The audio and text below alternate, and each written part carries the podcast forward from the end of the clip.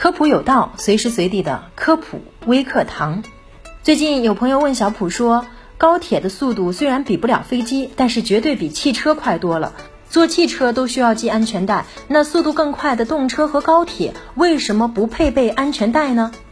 这是因为高铁的稳定性好。我们国家的高铁，相信大家都有所体会。网上有很多高铁稳定性测试的视频，比如在车窗上立一枚硬币，高速行驶的状态下也不会倒。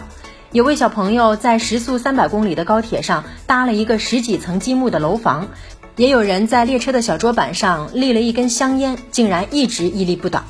中国高铁之所以这么厉害，是因为高铁在控制加速度方面有着相当严格的控制，从而保证纵向运动的平衡性。同时，高铁又被两条钢轨牢牢地控制着，特别是我国高铁使用的无闸轨道。所以说，正常情况下，你可以在列车上自如地行走，而不用把自己一直固定在座位上。这就是高铁不用系安全带的原因。您明白了吗？